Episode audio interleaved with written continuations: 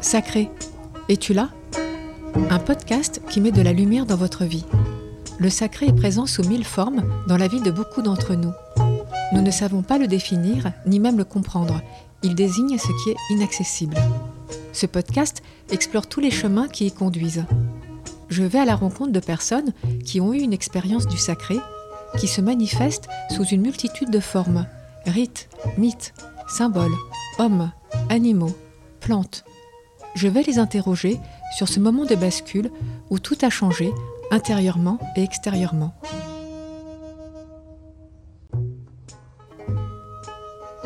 Sissi, Sissi la Douche, est née à Luce-Saint-Sauveur, une commune des Hautes-Pyrénées, grandie sous les hauteurs du pic du Midi de Bigorre, dans le parc national des Pyrénées.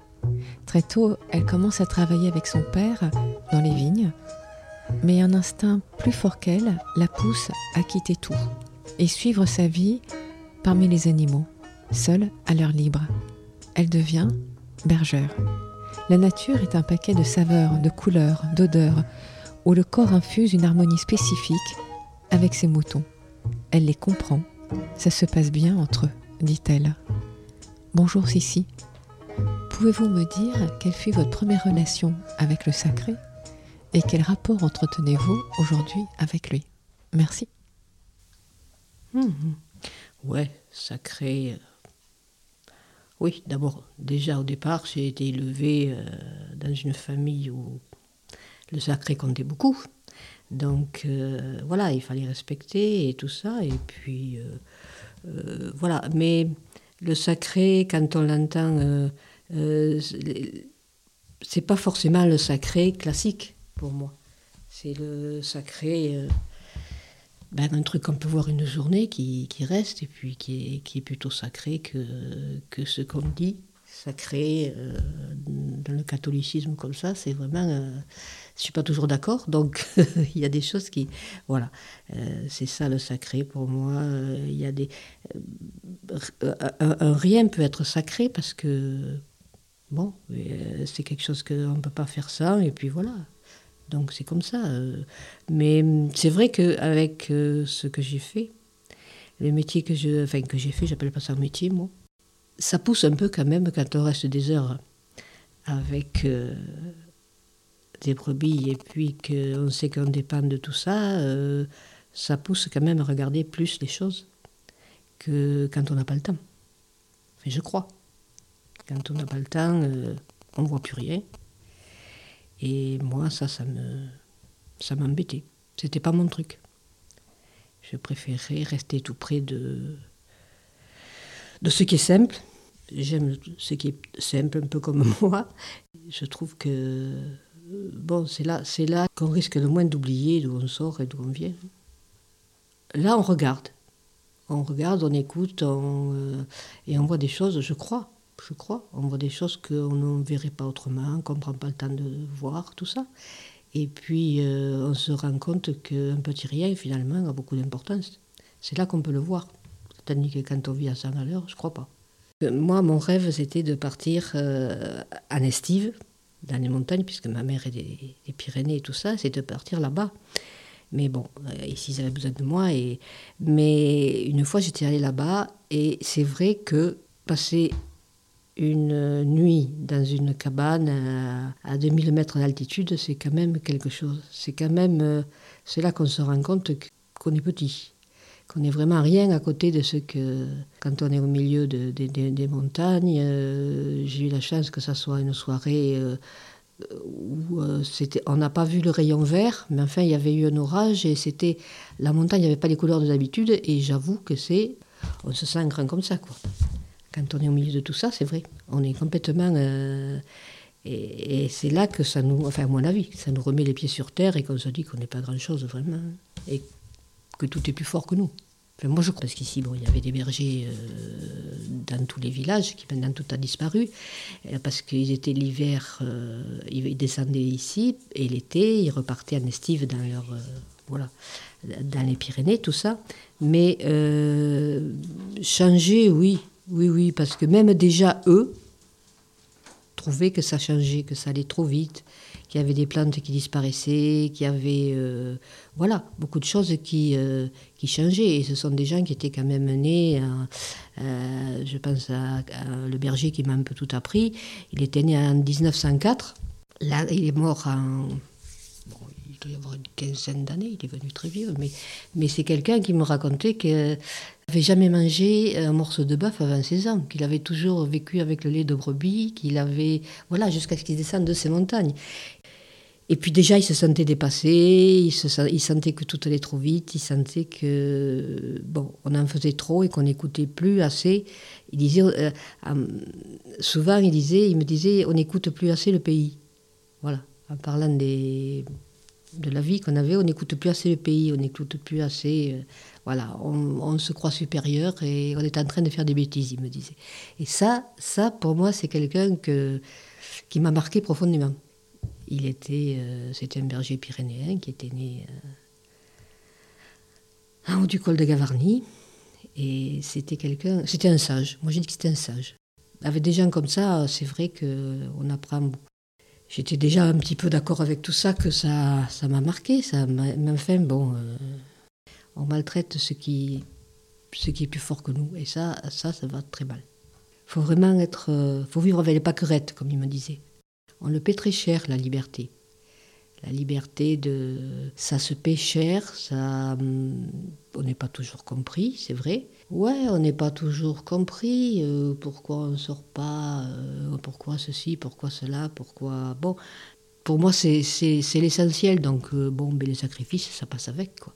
Tant pis si on a une retraite qu'il faut tirer par les deux bouts. Tant pis si. mais dans ma vie, j'ai fait ce que j'aimais. Donc, je crois que quand on peut dire ça, ben on a réussi. Voilà. C'est ça. J'ai fait ce que j'ai aimé. Et mes parents m'ont laissé faire. Ce qui est très important aussi. Les animaux semblent doués de capacités extraordinaires. Quel message et enseignement ont-ils à nous transmettre si nous apprenons à les écouter? Se pourrait-il qu'ils puissent également nous aider à retrouver les chemins oubliés de notre intelligence intuitive? Qui me fait sauter en l'air, moi, c'est quand on dit que bête comme un âne. Voilà, ça, je comprends pas, parce que c'est pas vrai du tout. C'est pas vrai quand on sait un petit peu comprendre les. D'ailleurs, il n'y a pas que moi qui pense ça. Il y a autre chose derrière. Hmm? Ils sentent quand ça va pas, les animaux. Ils sentent quand on n'est pas bien. Enfin, moi, je crois. Je sais pas, mais j'y crois à ça. Ils ont, euh, bon, ils n'ont pas les mêmes trucs que nous, mais, mais euh, oui, ils sentent beaucoup quand ça va pas. Ils. Il y a une chose qui m'a beaucoup impressionné. Enfin, moi, c'est pas. Mais euh, quand il y a eu la tempête en 99, qui avait tout saccagé ici, l'après-midi, j'étais partie avec eux. Eh bien, euh, je suis revenue au bout d'une heure parce que j'arrivais pas à les tenir. Ils sautaient partout, ils, ne voulaient pas manger, ils couraient partout. C'était pas le temps était calme, il n'y avait pas d'orage, il n'y avait rien. Je suis revenue, j'ai dit je sais pas ce qu'ils ont, ils ont eu peur. Et je les ai rentrés. La nuit qui a suivi, ça a été 99, la catastrophe, voilà.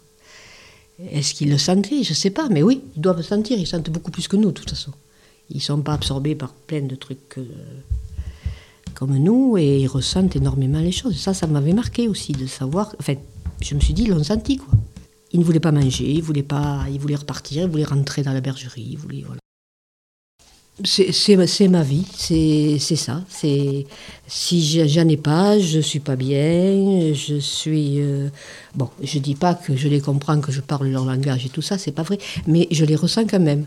Et, eux, c'est pareil. Il y en a avec qui on passe et d'autres avec qui on passe pas.